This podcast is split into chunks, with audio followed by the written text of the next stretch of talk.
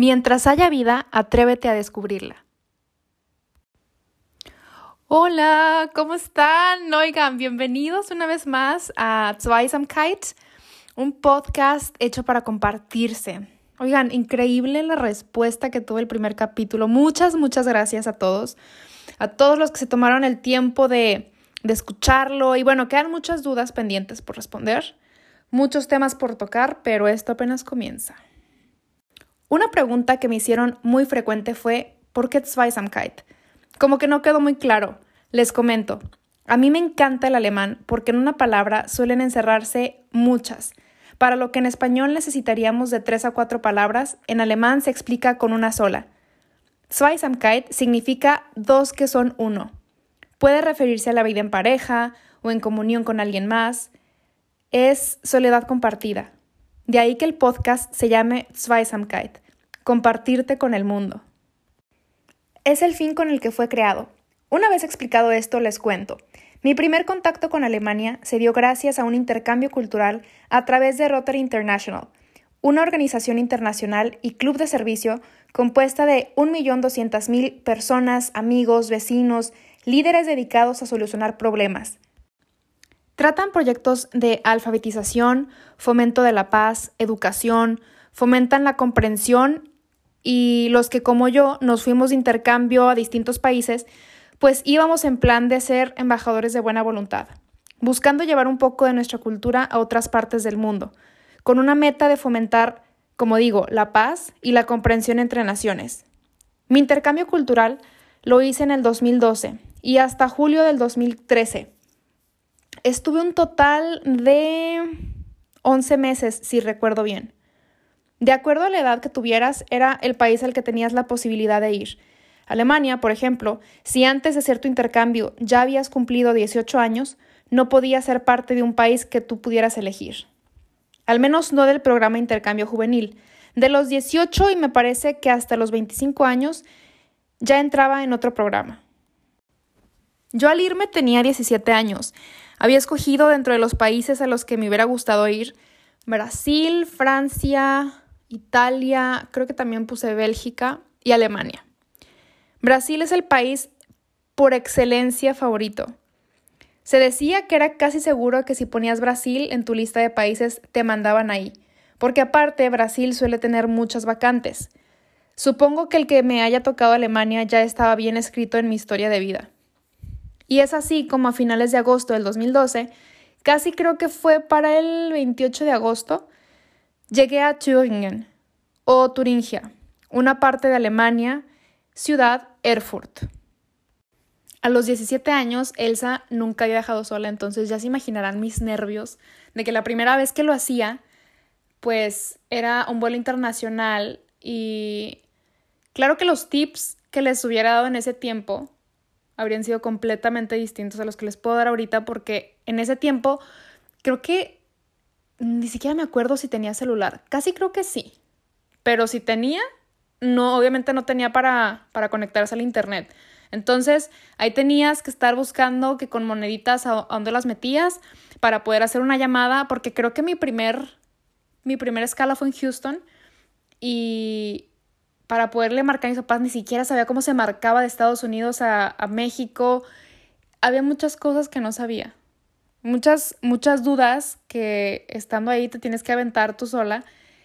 Y si es, si es pesado, si es difícil. Entonces, de ahí la idea, les digo que pues de hacer este, este podcast para que si de algo les sirven los tips que les puedo dar, de verdad tómenlos porque algo así me hubiera gustado escuchar en ese tiempo cuando yo me fui la primera vez. Los tips que les puedo dar ahorita ya son más actualizados, más de lo que hoy en día, de lo que tenemos alcance. El primero sería, llévense por favor mochila de mano, no se lleven bolsitas chiquitas, no se lleven cosas donde apenas les quepa un chicle. Llévense cosas útiles. ¿A qué me refiero con cosas útiles? Cartera. La cartera no les puede faltar. ¿Y qué más no les puede faltar? Efectivo. Siempre llévense efectivo tanto del país de donde van a salir, a donde van a hacer escala y a donde van a llegar. Si en este caso salen de México se llevan pesos, llegan a Houston se llevan dólares y su última parada es Alemania, traen también euros.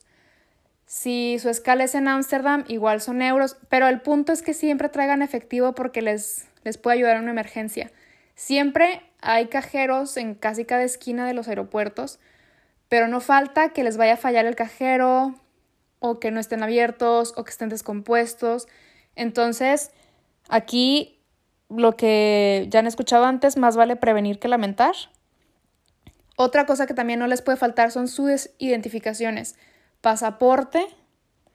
Em, les recomiendo llevar un cuaderno con datos que puedan traer a la mano. Llévense celular, obviamente. Cargadores, adaptadores para los cargadores, porque a mí no se me ocurrió eso. Yo en mi mente nada más existía un tipo de, de toma corriente Claro que llegué a Alemania, yo no sé cómo hice rendir mi pila en esos días. Llévense, eso es muy importante. Laptops también les diría que se la llevaran.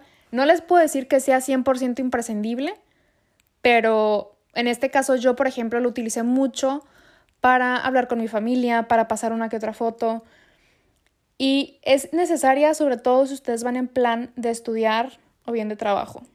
Otra cosa que no les puede faltar es el cepillo de dientes y una pasta mini siempre traigan a la mano. Yo creo que hay muchas cosas que te pueden hacer un poquito más ligero el viaje y una de ellas realmente sí es la higiene personal. No les cuesta nada, en todas partes les cabe en la bolsita, la chamarra, son chiquitos y personalmente es algo que sí, sí siento que les pueda relajar mucho el viaje.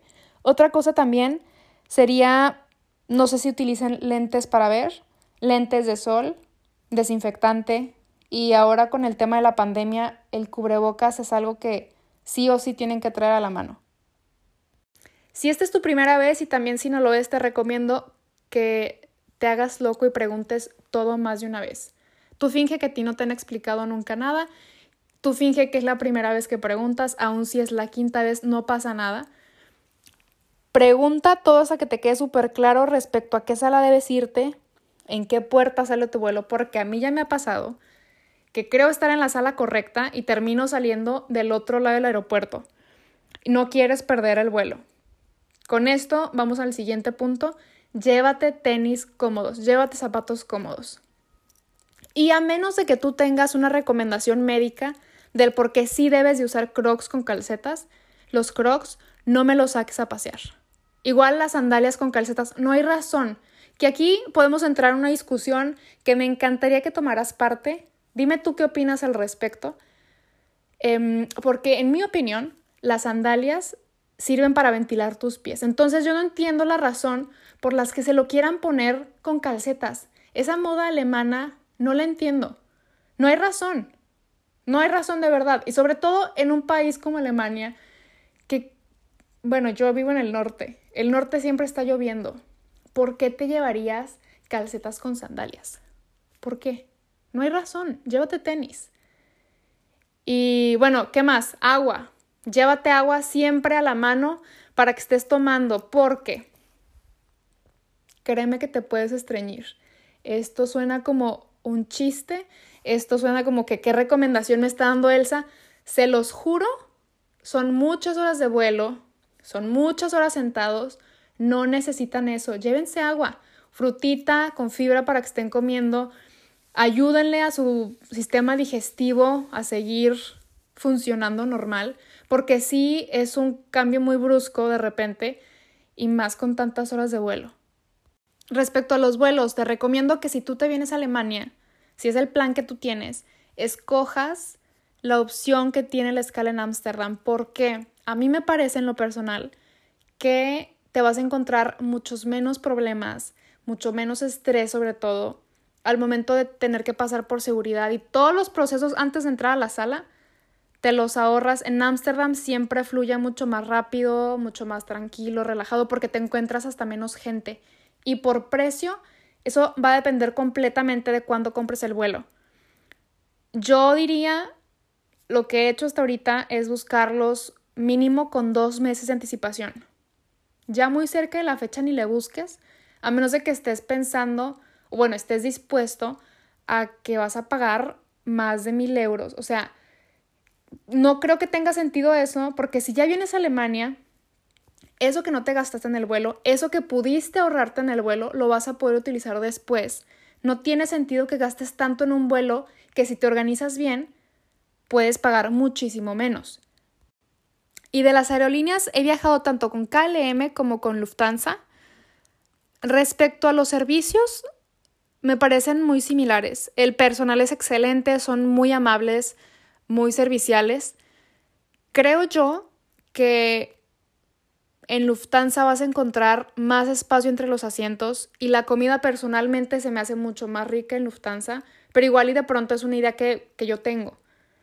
En general, los servicios que te ofrecen son muy similares y por precio, ya te comento, va a depender mucho más de cuándo lo reserves a, a, que si KLM es más barata que Lufthansa, la verdad andan más o menos en el mismo precio.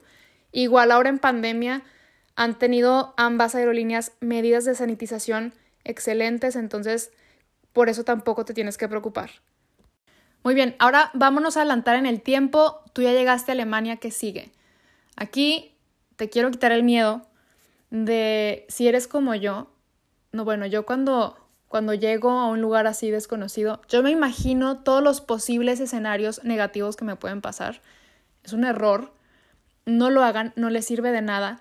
Uno de los escenarios negativos que yo me imaginaba era que iba a llegar y nadie me iba a entender el inglés o que de plano no me iba a saber dar a entender lo que necesitaba preguntar.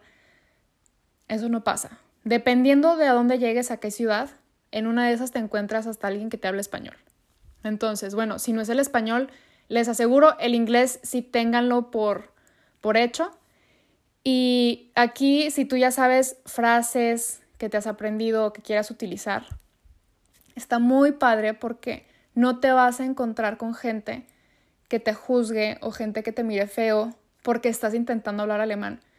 Y esto es algo que no sé si ustedes, pero yo he escuchado muchas historias y, a mí misma me ha pasado que vamos al país vecino, intentamos hablar en su idioma y, y te miran feo y te miran así como de manera despectiva. Claro, no todos, pero es algo que, tiende a pasar. Acá en Alemania no les pasa.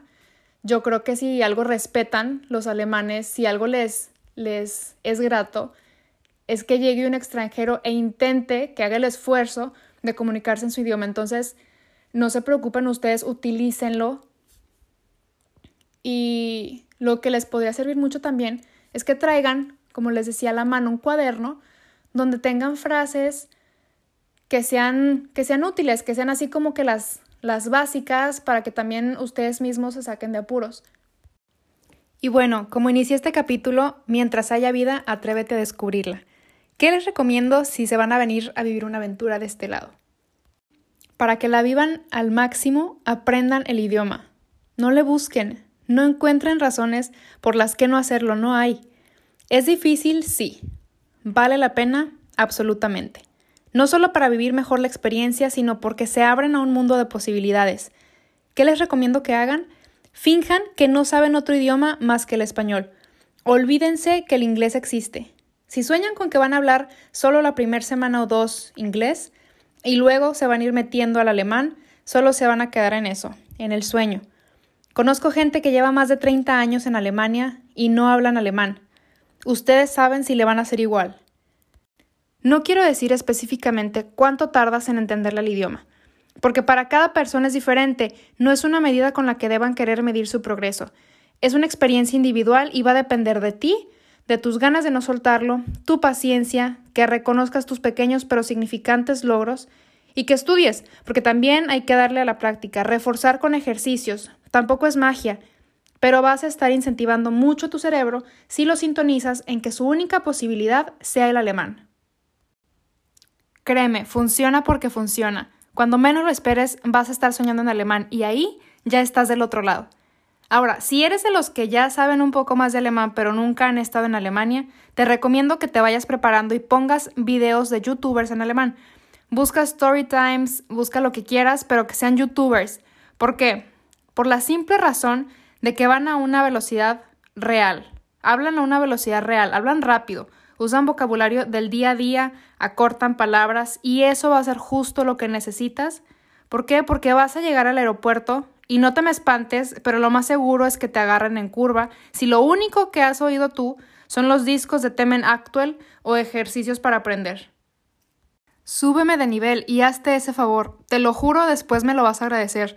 Porque si logras entender, aunque sea dos frases de alguien que habla como si le cobraran por minuto, vas a llegar al aeropuerto o a donde quieras sintiéndote mucho más tranquilo.